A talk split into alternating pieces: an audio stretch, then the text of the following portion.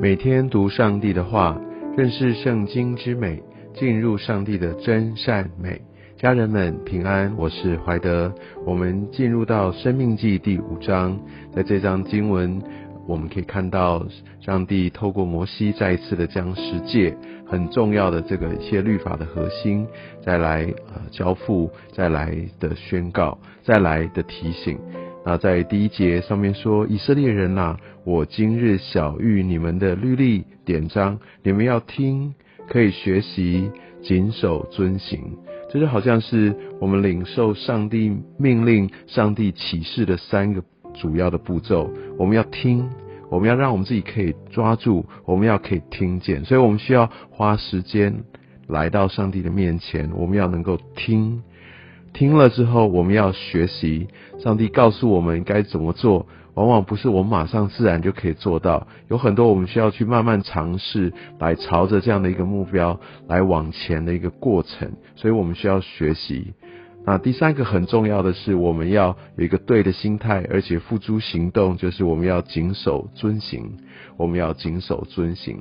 所以很多时候，我们参加各样的课程，我们在逐日领受的信息，呃，我们或者我们在学习、在查考，真的有一些呃的这样的一个 input 进来，我们要学习，我们要知道怎么去应用，我们要知道怎么活出来，谨守遵行。所以，也许有些人说：“哎，这些信息我听过啦，这经文我读过啦，呃，甚至说主日的信息好像都差不多有重复啊，这我以前也都知道了。”那问题是我们有没有学习？我们有没有谨守遵行？当它停留在知识层面，在我们的心里面，或者在我的头脑里，其实那。没有一个行动，没有生命的改变，其实它并没有产生效果。我们需要听，我们需要学习，而且我们需要谨守遵行，需要活出来。第二个也讲到，呃，神一个跟人很重要的一个建立关系的一个基础，就是立约。在第二节这边说，耶和华我们的神在何烈山与我们立约，这个约，而且告诉他们不是亚伯拉罕，哈。是这样的一个远古的一个先祖的约哦，这个是跟着当代跟着他们这一群以色列人所立的约，这是一个息息相关的约，所以这是非常重要的。摩西先把这些的前提告诉这一代的以色列民，啊，他也讲述到当时上帝的一个降临，让以色列民非常非常的惧怕，乃至于他们不愿意去上山去面对神，因为他们非常的恐惧。而摩西就成为他们的代表，当然他也带了长老，但是长老并没有到山顶上，他们在山腰上，而以色列民是都在山下。然后我们可以看到，接下来摩西就一一的说出上帝所颁布的这些的律法。跟这些十诫的实际的内容，第七节第一节就说，呃，我是耶和华哈，除我之外不可以有别的神，这是一个独一神的概念，就在这个多神文化的一个呃环境当中就先确立出来，所以以色列人是非常独特的，他们是被神拣选的，他们是需要在这个时候，他们真正的进入到一个。一神论哈，到一神的一个一个宗教信仰里面来。之前他们其实是在一个多神的背景当中，而他们并不清楚知道耶和华神是他们独一的神，所以真正的一神是在呃十诫颁布之后来确定的。也许你想说，那我们也相信上帝了嘛？对我来说，没并没有敬拜别神的一个问题。其实他们为什么需要分别出来？是因为他们所在的文化当中有各式各样的一些的敬拜祭祀。那在我们现在的时代当中，也许没有那么多的一个真正到，比如说到庙宇啊这些其他的祭祀宗教活动，但在我们的文化里面有非常非常多是让人非常推崇的，包含有一。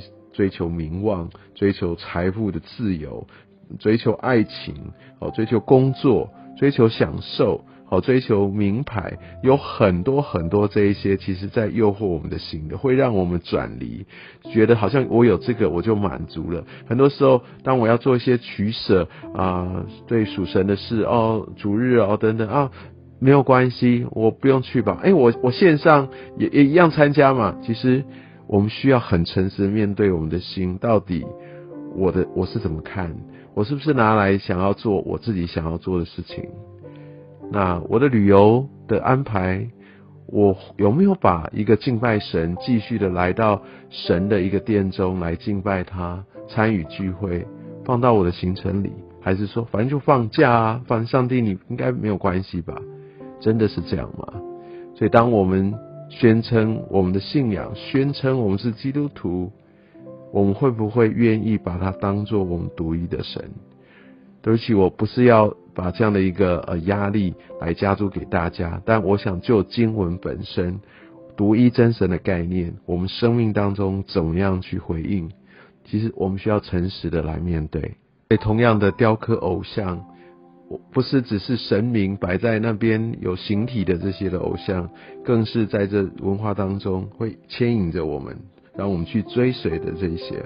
不要忘记第九节，我们的神他是祭血的神。当我们把神没有放到他一个最崇高的位置上，在我们生命当中居首位的时候，他会带来很大的影响。这边说恨我的，就我必追讨他的罪。自父及子，直到三四代。当然，我们知道其实神是公义的。他在后面的一些的经文，其实也提到，其实个人是按照自己所做的要来承担。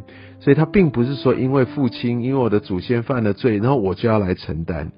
不是的，我想这边更多的是在提到这个原生家庭就带来的影响，因为远离了神，所以在教导当中，生活样式里面，我们是会受到我们的这些长辈的影响，所以他带他会带来这方面的一个冲击跟一个后果。而我们从第十节看到，爱我守我诫命的，我必向他发慈爱，直到千代。所以你可以看到神他所愿意给的这个赐福，他这个心真的是非常的丰富，远远超过这些负面的。所以从这些经文，我们也可以明白，我们的神他是守约施慈爱的神。再来，我们来谈谈安息日哈。我想在这边，呃，在犹太人安息日是一个很重要的一个一个节一个需要来守的节日。那在现代来说，我们怎么看安息日这件事？我们来看看耶稣。耶稣常常被指责，就是他不守安息日。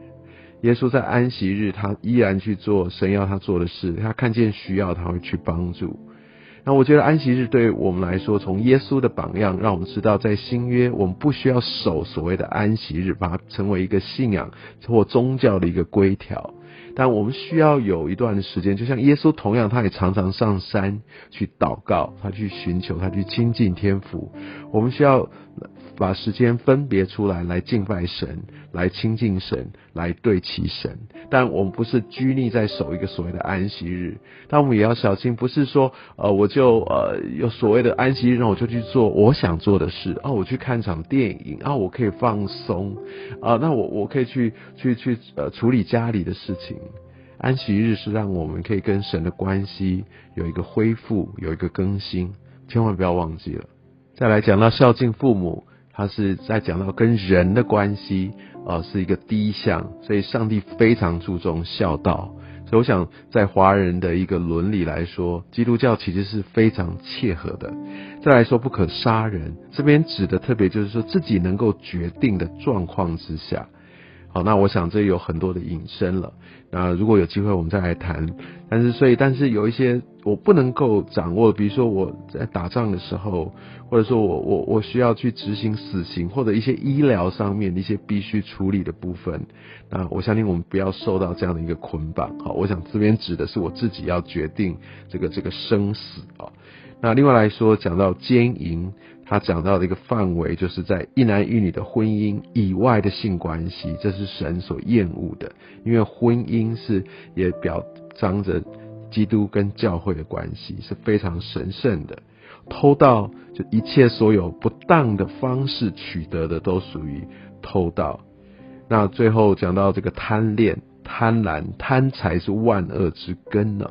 那所以我想，这个在新约也不断不断的提醒。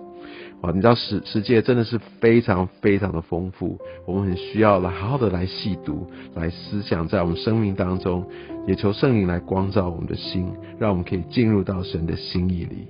愿上帝祝福你。